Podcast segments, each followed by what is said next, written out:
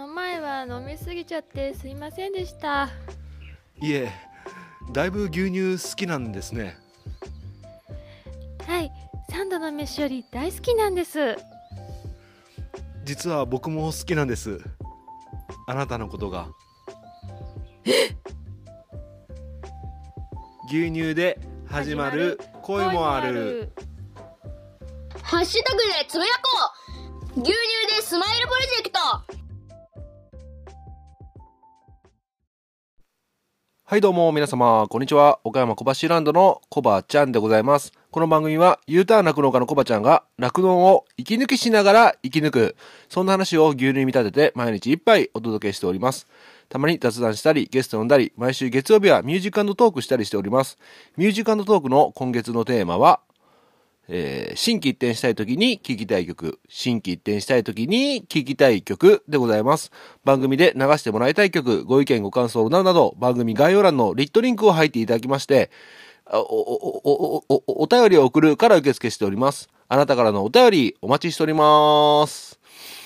はいはい。ということで始まりました。楽して生き抜くラジオ。本日牛乳266杯目でございます。よろしくお願いします。え266杯目ということでね、266、266、ロ、266、ロ、ロ、ロ、ロ、えー、廊下を走ろうか。廊下を走ろうか。廊下を走ろうか。ちょっと今のなしでお願いします。はい。ということで、3回言っても、まあ、面白くなるはずもなく、今日もやっていきたいと思います。ということで、えー、取り直そうかな。やめとこう。ということで、えー、とですね、今日土曜日ということで、まあ土日はね、えーいつもね、えーえー言ってるんですけども、非常にね、えーレスポンスが悪い、えー再生回数が低いんですよね。で、火曜日あたりでやっとみんながね、土日の放送を聞き始めるかなっていうね、えーアナリティクスを見てると、そういった、えーイメージがございますので、今日ね、ちょっとね、あの、お便り会ということで、僕、お便り会っていう名のもとで配信したことないと思うんですけども、おありがたいことにですね、お便りが結構届いておりまして、えーそちらの方をね、紹介して、えー今日の一杯と変えさせてください。お願いします。ねえ。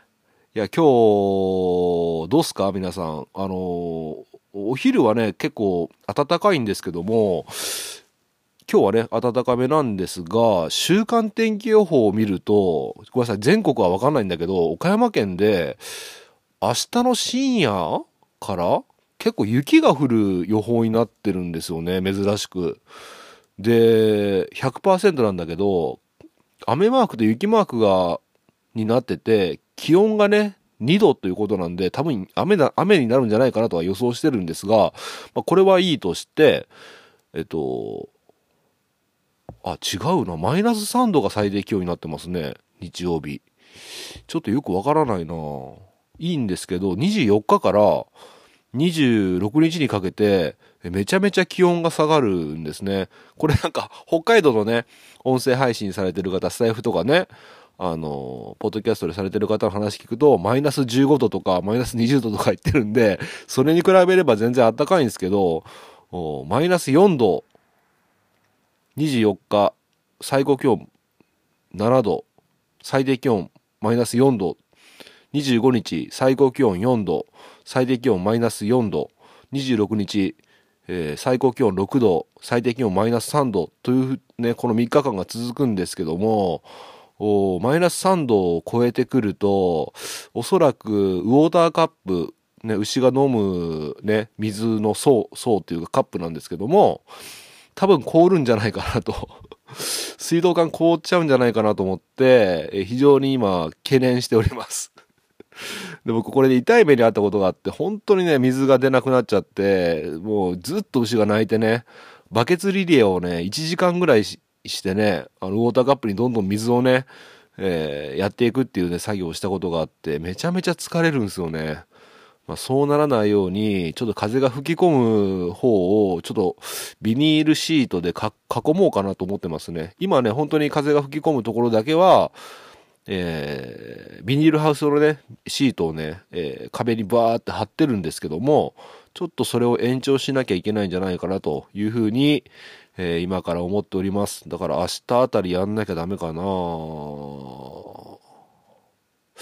最近ちょっと暖かかったんでね、ちょっと余裕をぶっこいておりましたが、なんか大寒波が来てるというね、噂もありますので、えーね、あの、もともとあの寒い地域の牛舎設計じゃないですからね、暖かい地域の温暖なところの牛舎設計だから、まあ、いわゆるこういう寒波が来ちゃうと、すぐにね、凍っちゃったりなんだりするということで、え非常に懸念しております。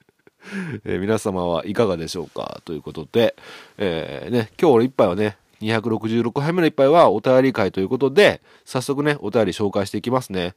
えーまたね、あのーそうだそうだ、重要なこと言うの忘れてた。昨日ですね、セーフティーネット、えー公庫のね、セーフティーネットといってコロナ対策の資金を借り入れる制度がございまして、えっ、と、お金借りる契約してきました。で、その、それに関してはまた別の一杯でね、取り上げたいと思いますので、えー一旦はね、えー2月1日にね、えー希望の額が振り込まれることになっております。まあ、その額とか、あその契約に関してのね、えー状況ですとか、そういったことをね、また別の一杯で取り上げようと思いますので、えーよろしくお願いいたします。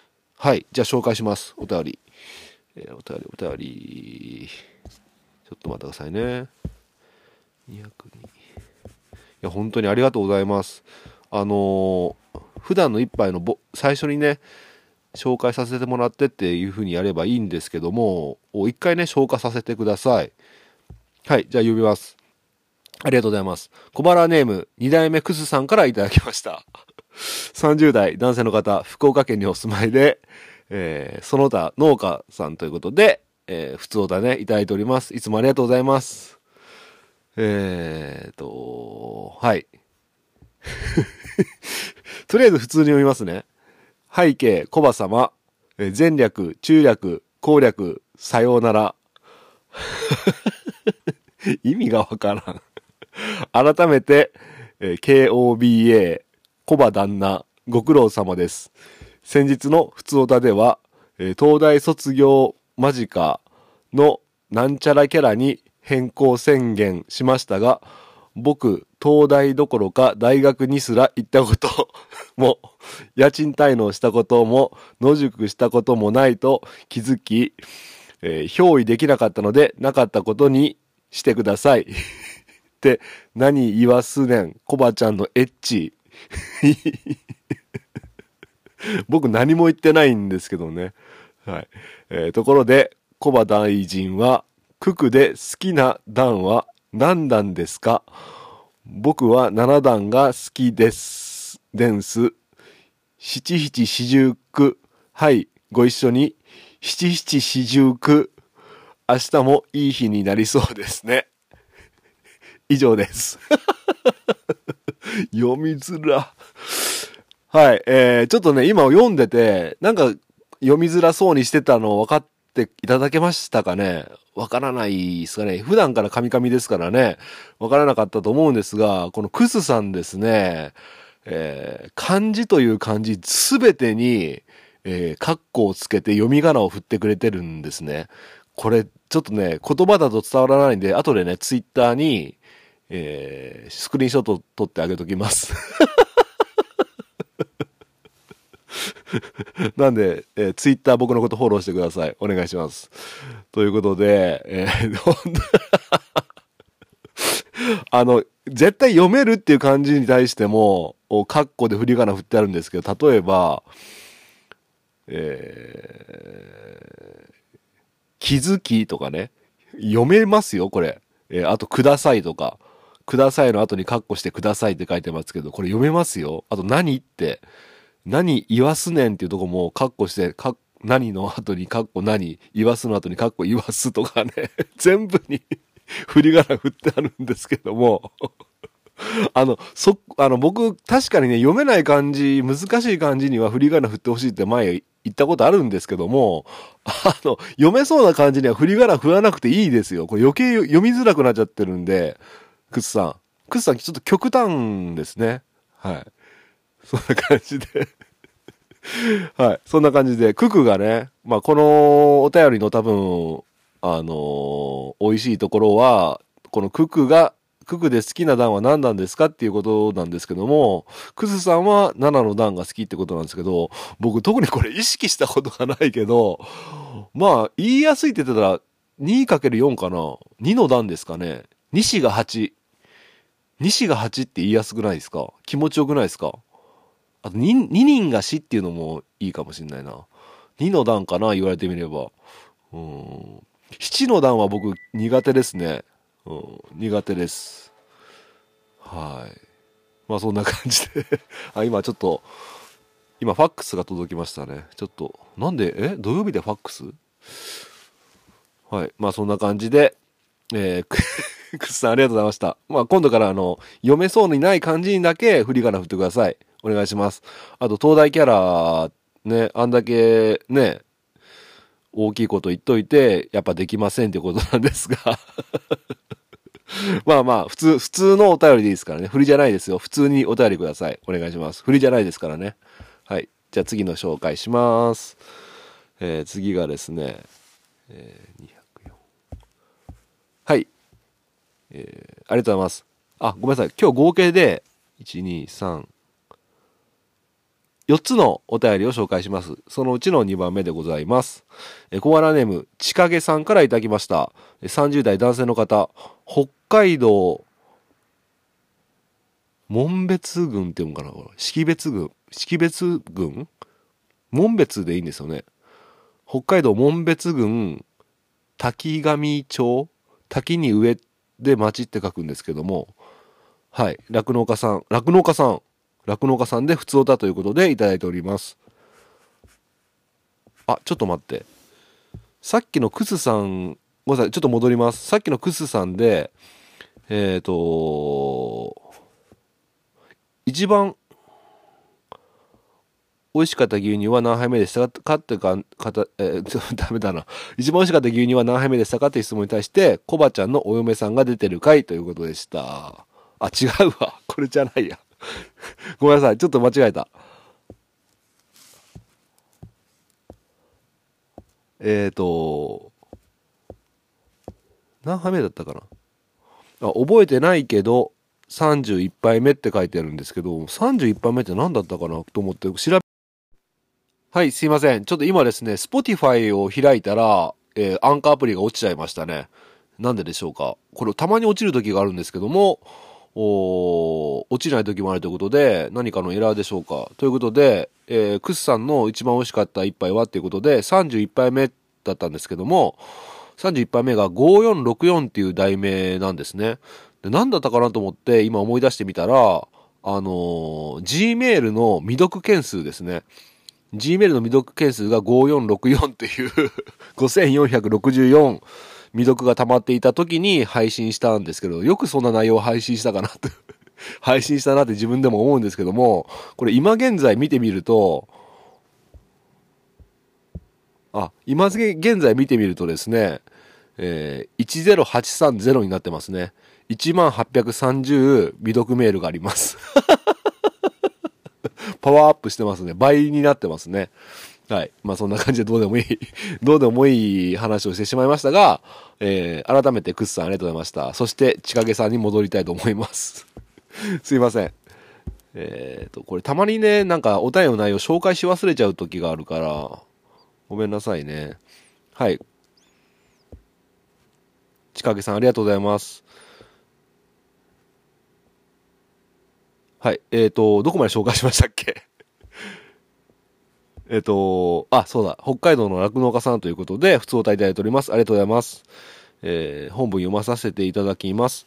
こんにちは。初めてお便りさせていただきます。ありがとうございます。北海道の、あ、読み仮名書いてますわ。滝の上、滝の上町だ、みたいです。滝の上町というところで酪農してます。えー申し訳ないんですが、たまに聞かせていただく程度なんですが、いいんですよ、別に。えー12月入大生産所の会を聞いて、心が動いたのでお便りさせていただきました。えーうちの牧場では何年かかけて、えー穀物多球をやめて、えー自家生産100%の素飼料を中心に放牧を取り入れて、低入量ながら利益率重視に切り替えたことで、この不況をなんとか乗り越えている途中です。うちの平均入量は約5000キロほどですが、やはり素飼料自給100%なので、なんとかやっていけてます。えコバちゃんさんなど、本州の酪農家さんは、そういった経営転換も難しいと思うので、飼料代高騰は本当に厳しいなと、263倍目を聞いて感じました。えー何か北海道の酪農と情報共有することができる、うん？情報共有できることがあれば、自分で良ければ何でも聞いてください。えーありがとうございます。初お便りで聞いてくださいっていうのも、おあ、また漢字が読めない。えー、甚だって読むかな？甚だ失礼かと思いますが、いやいや、全然そんなことないですよ。もっと失礼な人いっぱいいますから。っていうのは冗談ですけども、全然大丈夫です。はい。12月の資料代は何かの間違いであることをお祈り申し上げます。えそれではこれからも配信楽しみにしています。頑張ってください。ということでお便りいただいております。えどうもありがとうございます。わー、はい、ありがとうございます。北海道の酪農家さんということで、えっ、と、識別、門別ですね、多分、門別郡ですね。滝の上町ということで、うわー、すごいっすね。まあ、12月入大生産所、僕の悲惨なね、入大生産所の会話を聞いて、おいおいおいと思ったわけですよね。うん。いや、確かにね、うん。穀物炊きをやめて自家生産100%の飼料を中心にそして放牧を取り入れて低入量ながらね平均入量5000キロ5000キロでもやっぱり素飼料の時給が100%だから全然なんとかなっとるということなんですよね。いやー、5000キロですもんね。仮に僕、うちの牧場で5000キロだったら、もう1年、もう何年も前にぶぶっ潰れてると思うんですけども、まあそれはね、購入指導をやっているからっていうことで、えー、なるほど、5000キロでも自給指導100%でやれば、な、なんとかなるということなんですよね。だからよく言いますよね。入量どんだけ出すかっていう、いうよりかは、えーいか、いかにいくら残すかっていうことを言いますよね。えーだから、たとえ低入量でも、コストをかけなければ、その差額で儲けれるんだよってことはね、僕も前々からね、いろんな人に言われておって、確かにその通りだなと思いながらも、おなかなかこの、その、なんだろう、その経営スタイルから抜け出せないっていうね、形なんですけども、まあ、ただ、そうですね、やっぱこれ地域によっていろいろやり方違うんだなと思いながらも、お大変ね、参考になる、うん、内容ですよね。だから今、あの、求められてる酪農っていうのは、本当にこういった形ができる酪農っていうのはね、ベストなんだろうなとは思いますが、まあみんながみんなね、もう当然こういうふうな形で変えないっていうことがありますので、えーその辺でうまくグラデーションで変わっていければいいのかなっていうふうには思います。で、約5000キロっていうほど、ことで、まあうちが1万300キロぐらいなんで、で、今。で、まあこういうふうな形でね、自分のところで作って、えー5000キロで収めればね、時給ギャップもね、時給ギャップも解消されますし、えーちょっと足りないぐらいかもしれないですけどね、えーみんなが1万キロが5000キロに落ちちゃったら、足りないかもしれないけど、時給ギャップもね、もう当然解消されるし、ね、自分自身の経営も成り立つということで、参考にしたいなというふうには思いますが、うん、これは地域によるのかなっていうのも正直あります。で、12月の資料代は何かの間違いであることをお祈りも 申し上げますということでありがとうございます。で、昨日の夜ですね、昨日ヘルパーさんいらっしゃってたんで、えー少しね、余力があったから、あの、納品書とね、生産書に載ってる餌、餌ですね、飼料を、えっ、と、チェックしてったんですね。で、額が大きいんで、えっ、と、先月よりね、150万円もね、あの、多くなってたということで、これおかしいぞと。まあ、いくらね、え正月休みがあるから、前倒しでね、入れてるといえども、こんなに上がると思って、調べてみたんですけど、どうも合ってるっぽいんですよね。だから純粋に入れる量が多かったなと思う、多かったなっていうことなんでしょうけども、うん、合ってました。だから餌屋さんとか、まあ、あるね、ある餌屋さんは、あの、エスクライムの釈本さんじゃないんですけどね。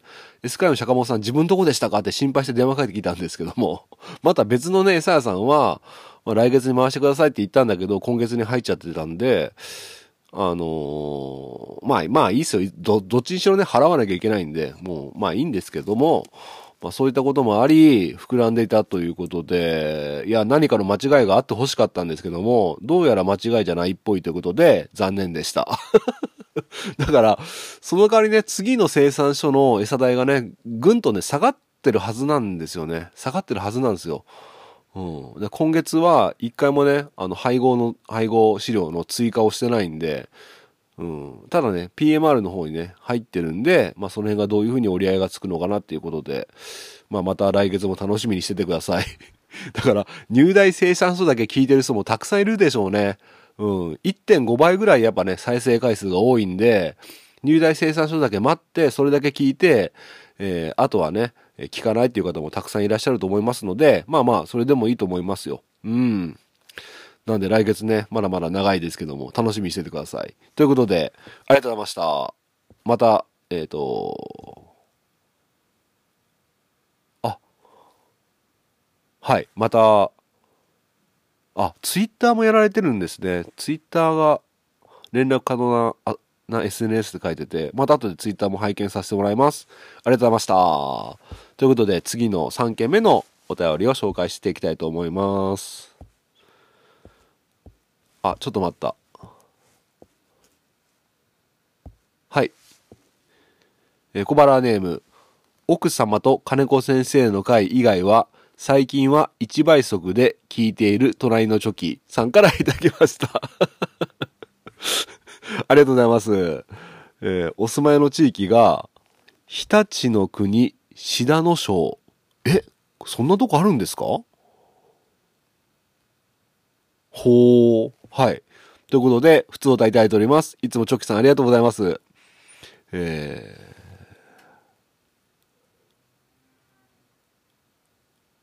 はい。えー、コバちゃん、立て続け4通目ですいません。いえ、とんでもないです。えーちょっと、この括弧読まなく、読んでも読まなくてもどちらでもいいですっていうのがあるんで、それも読みますね。えーこの括弧の中は読んでも読まなくてもどちらでもいいです。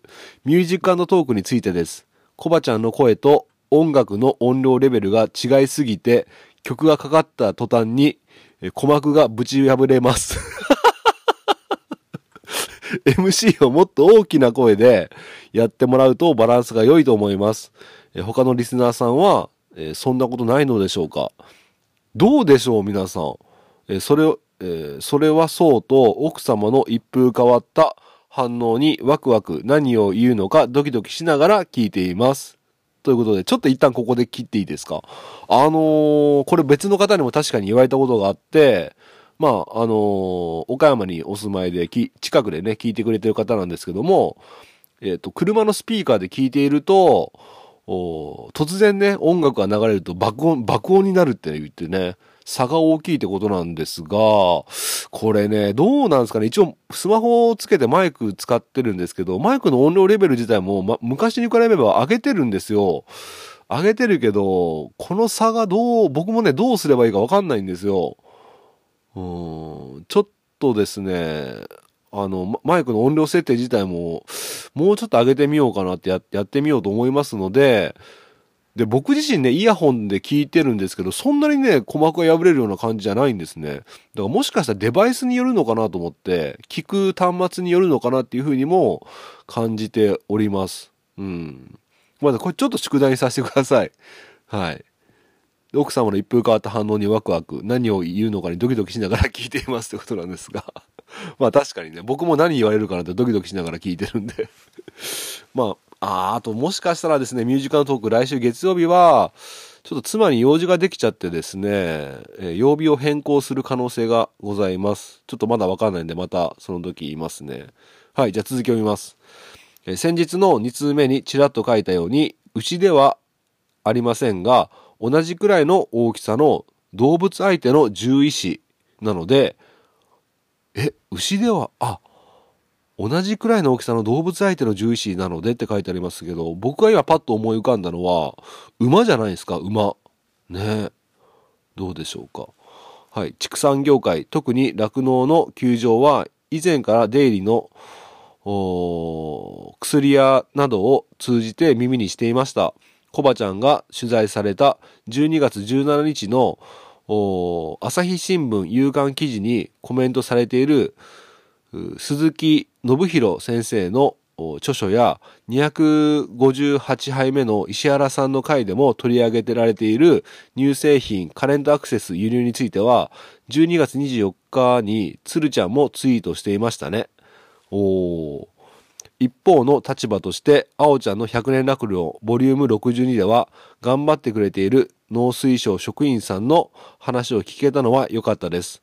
その上で、あ、これですね。はい。その上で、えー、海外との交渉で、えー、次元的に輸入量を調整するとか、生乳の政府買い上げをす、生乳の政府買い上げをするとか、何らかの緊急処置の時期でしょうえ。それが国家の能力だと思うのですが、点々点。ということで、ちょっと一旦ここでまた切りますね。あの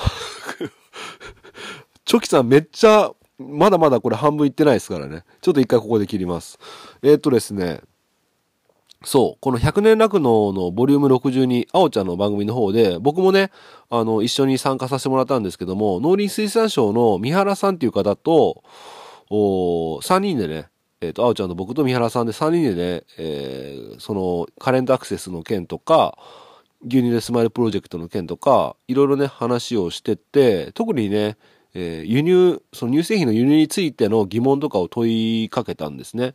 えっ、と、なんでこんなにね、日本で牛乳が余ってるのに輸入は止めないのだというね、えー、素朴な疑問をぶつけたところ、僕たちとしてはね、思わぬ回答が返ってきて、まあ、なるほどと納得せざるを得なかったというね、内容があったので、ぜひね、あの、百年落語のボリューム62、これ聞いてみてください。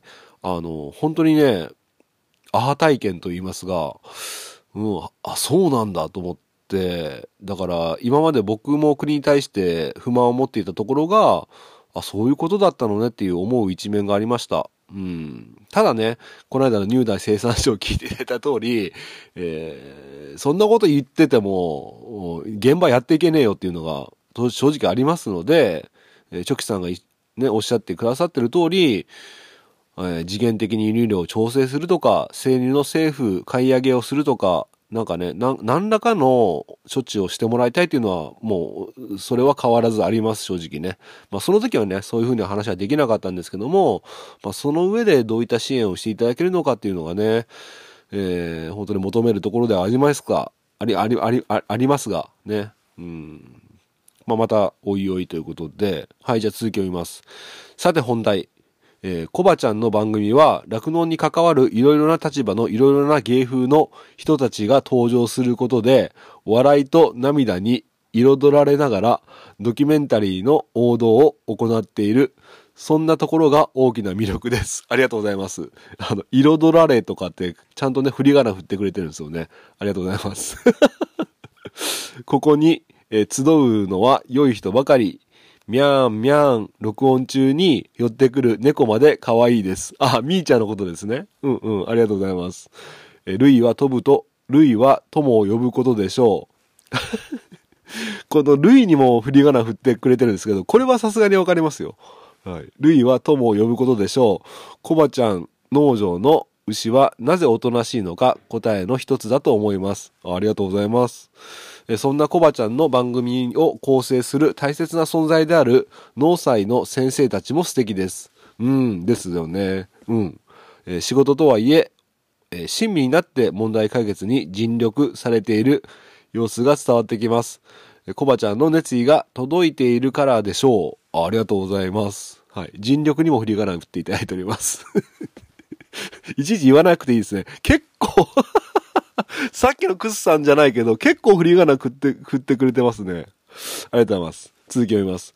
え西川所長は基本的な内容を詳しく話してくれるので、動物種は違いますが、今や忘れてしまっていたことを復習する感じで拝聴しています。おー、確かにいい、いいですよね、西川所長。はい。またネットで牛の胎盤停滞と検索したら、亀森先生の論考が一番上に出てきました。コバちゃんが言うように、牛の胎盤停滞の第一人者なのですね。そうなんですよね。第一人者かどうかわかんないですけど、第一人者なんでしょうね。博士ですからね。そう考えるとすごい先生ですよね。うん。はい。説明に詰まると、屈託なく笑ってごまかしてくれる金子先生もいいですね。だいたいオフの日にえ搾乳の自主練に来てくれる、こんな熱心な先生ってそうはいないでしょう。うん、確かにそう思います。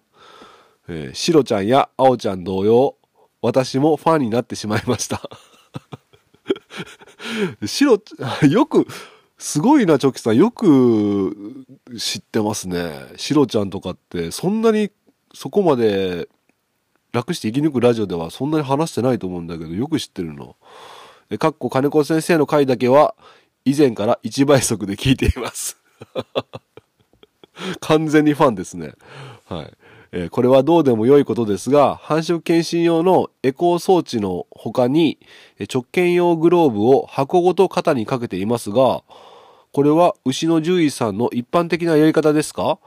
それとも金子先生スタイルですか？うんうん。あ、これちょっと一回止めますね。あのですね、これは多分金子先生だけじゃなくて、えっ、と、皆さんそうだと思います。っていうのが、あの、次から次へと、をまとめて、まあ、10頭、まあ、大きい牧場だったらそれこそ30頭とか見るんじゃないかな。うちの牧場でさえ続けて10頭を見たりね、する時がありますので、えっと、はい。あの、これは一般的な獣医さんの、牛の獣医さんのやり方だと思います。はい、続き読みます。正月早々、農祭岡山の診療所統合の話をされていました。はい、そうなんですよね。え自分までとうとう来たかという感想を持ってしまいました。あ牛が減っている状況では仕方ないとはいえ、瀬戸内海のお東証島嶼部を抱える地域なので、移動距離と移動時間が何倍にもなる分、当然獣医、えー当然獣医療に使える時間は減って、獣医師にとっても農家にとっても負担が増えますね。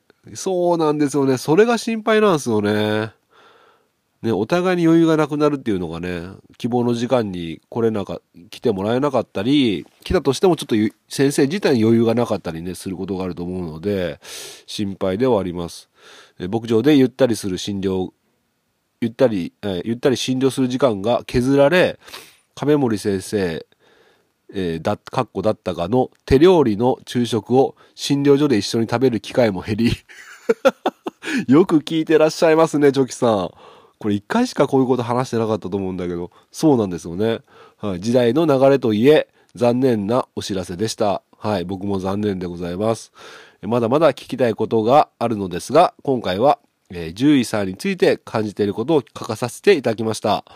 え小腹ネーム奥様と金子先生の回以外も、最近は1倍速で聞いている隣のチョキでしたということで、えー追伸1月19日のインスタのうんこまみれのりんりん、え？あ、うんこまみれの凛々しい金子先生の写真は、大動物獣医師の、えー心意気を感じさせるとても良い写真ですね。ということで、いただきました。ありがとうございます。えーこの番組は牛乳の適正価格の販売を求めることを目的の一つにしています。あなたは牛乳1リットル購入するのはいくらまで出せますかという質問に対して350円ということで、えー回答いただいております。ありがとうございます。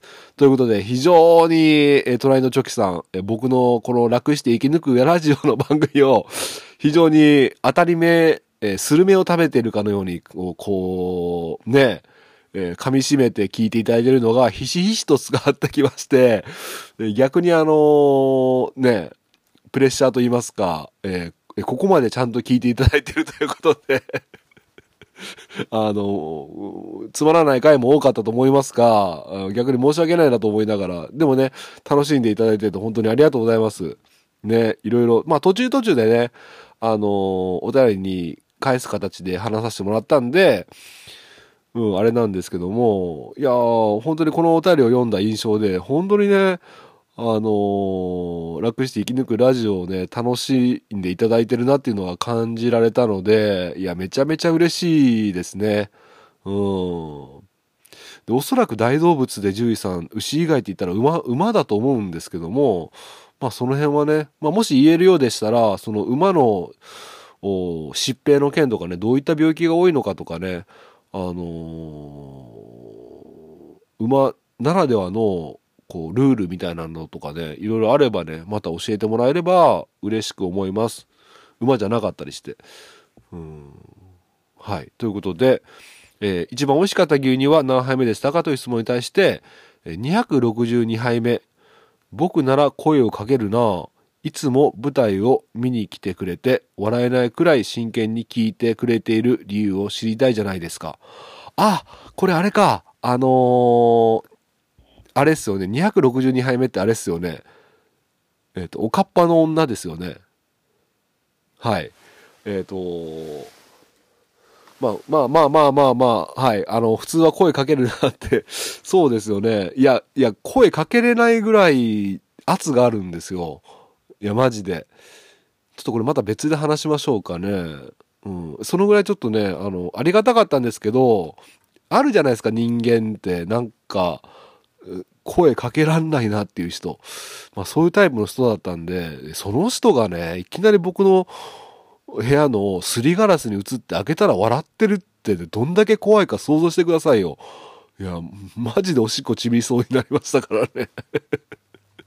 それで、バッと廊下に出てね、外にパッと行ったらもういないんですよね。それも怖かったですしね。それから一切現れないっていうのも怖くて、一体何だったんだろうって思いますよね。うん。あ、怖い。はい。ということで、チョキさんありがとうございました。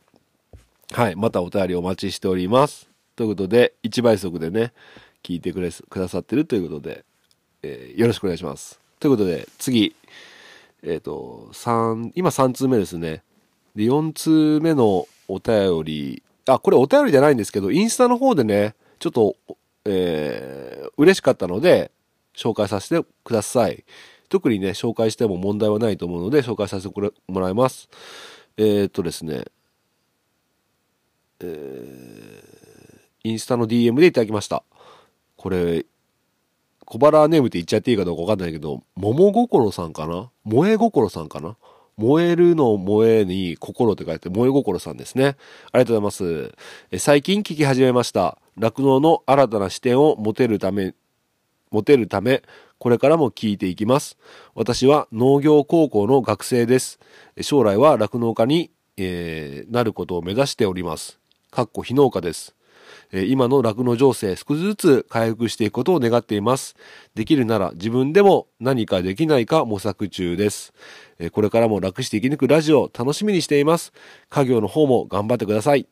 ということで、えー DM いただきました。ありがとうございます。まあ、これ聞いてくださってるかどうかはちょっとあれなんですけども、聞いてくれるか、き、き、いつかは聞くことになるかな？まあ、全部飲み干してくれてることがわからないんで、ちょっとあれなんですけども、突然、えー許可なく紹介してすいませんでした、まずは。で、農業高校の学生さんがね、僕の番組聞いてくださってるっていうのがね、やっぱりね、ちょっとテンション上がっちゃって、嬉しいですよね。うん。まあ決してね、参考になるような内容を、まあ僕自身が一人喋りしてる内容は、あんまりね、参考にならないかもしれないですけど、まあ様々なね、えーゲストの方とお話ししたりする内容はね、非常に参考になってると思う、なって、な、なるものだと思いますので、うん、嬉しいですね。まあ何か感じてね、えー酪農家を、になることを目指しているおるということで、僕がね、この番組を通してなんか何か励みになるようなね、内容が伝えていけたらなっていうふうに思いました。まあ、僕の内容、番組の内容自体が結構厳しいっていうことが多いかと思うので、逆にね、やる気を削ぐようなことになっちゃったらまずいなとも思うんですが、まあ、そんな中でもね、厳しいながらも、やっぱりね、この、このね、酪農っていうね、えー仕事、まあ仕事っていうかね、ライフスタイルといいますか、まあ非常にね、あのー僕元サラリーマンなんで、まあそれに比べるとね、今はね、お金の面では非常に厳しいんですが、やっぱりね、あのサラリーマンと違って自分のね、思うようにできるし、いつもね、大好きな牛と触れ合いながらね、えー、作業ができるということで、非常にね、魅力的な、え、職業だと思いますので、え、夢を諦めずにね、あの一緒にね、酪農業界で関わっていけたらいいなっていうふうに思います。頑張ってくださいね。うん、ありがとうございます。という感じで、あともう一通ね、これもお便りじゃないんですけど、意見をいただきまして、えっ、ー、と、紹介させてください。これは別に名前とかあれなんですけど、あの、一つの意見として、インスタの DM でいただきまして、えー、ラジオの冒頭に、今日の搾乳頭数と、1日の乳量、1頭あたり何キロ出て出てるとか言ってもらえると、自分のとこの牛と、まあ、酪農家さんからいただいたんですけども、自分のとこの牛と比較できるので助かりますということなんで、これ言おう、今日言おうと思ってまた忘れちゃってましたね ちょっと今言いますね。今現在、えー、この間ね、牛が、えー、1月初めにね、1頭死亡しちゃったのと、2頭肉体に出したってことで、今現在計算と、計算牛頭数が35頭なんですね。で、そのうち3頭が貫入で、今32頭絞っております。で、えー、今日の乳量が1180キロかな。1180キロ。で、32頭でしたね。なんでこれ忘れないようになるべく言っていこうと思います。はい。そしたらね、コバちゃんとこ今、何頭で何キロなんだって言ってね、えー、わかると思うんで、ちなみに平均乳量で言えば1180割る32ですよね。1180割る32は36.8キロですね、今。はい。まあ、これが夏になるとどんどん減ってって27キロとかになっちゃったりするんで まあ、うん、この数字も言っていこうかなと思います。ちょっと忘れちゃう時もあるかもしれませんが、ご了承ください。そんな感じですね。いやー、めっちゃ、今何分話しました？あ、30分か。はあ、ということで、えー、お便り紹介しましたが、実はですね、もう一件ね、お便り、インスタの方であるんですけども、それはちょっとね、えー、結構また別の機会で取り上げさせていただきいただきたいと思いまして、えー、今日はね、それ以外の全てのお便りを紹介したはずです。えー、たくさんお便りいただきまして本当にありがとうございます。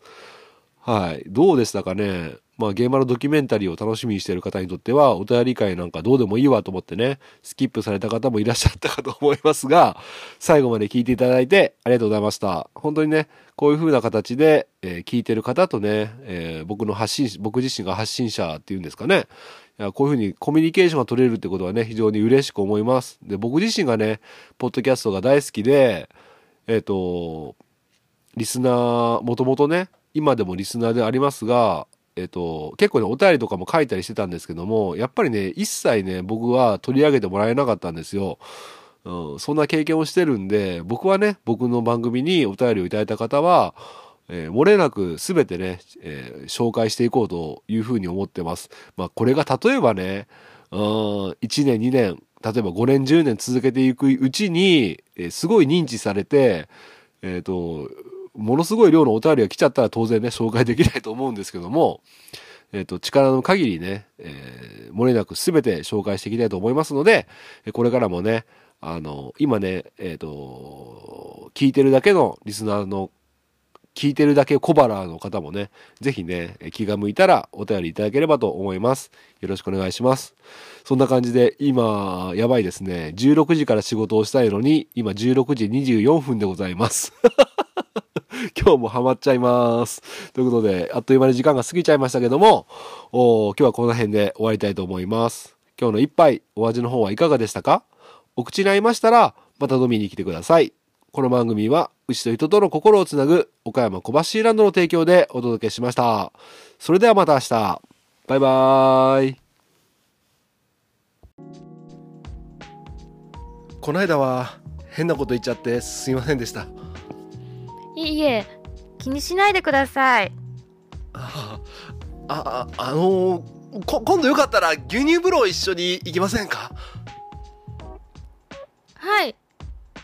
ちょうど私も行きたいと思ってたんです。本当ですか？あの混浴ですけど。牛乳で始まる。恋もあるハッシュタグでつぶやこう。牛乳でスマイルプロジェクト。